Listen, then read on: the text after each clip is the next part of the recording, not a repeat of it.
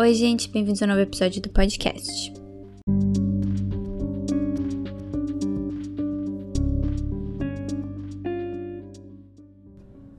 Um dos diretores mais famosos dos últimos tempos e um preferido meu, M. Night Shyamalan estreou seu novo filme de suspense ano passado chamado Tempo.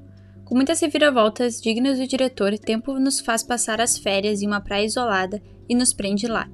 Mas não é uma praia comum, as pessoas envelhecem anos após minutos se passarem.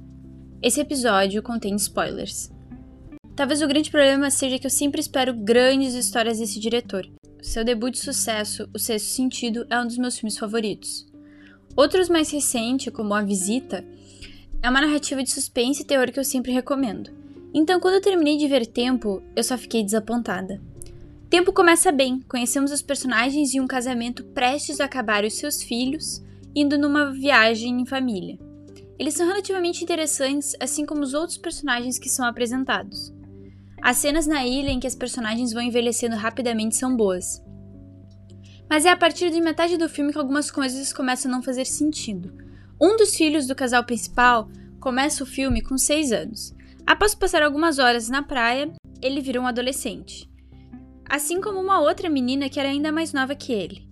Então ele engravida a menina algumas horas depois de estarem na praia a mentalidade dos personagens não cresce, não envelhece à medida que os minutos passam, somente o seu corpo.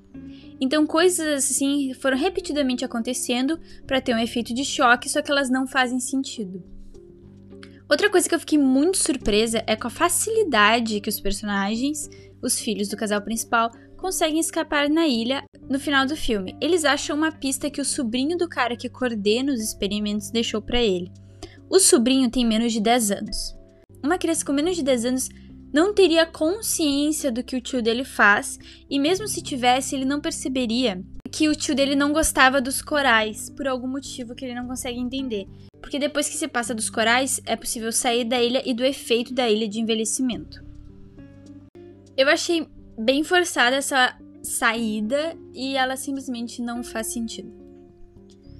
A direção em si eu gostei bastante. Shyamalan fez várias escolhas para aumentar a tensão, planos longos e sem corte, que tem ficado muito popular nos últimos tempos. Quando as crianças crescem, a gente não vê elas diretamente, a gente só vê por cima do ombro delas, então tu sabe que algo aconteceu, mas não tem certeza o que.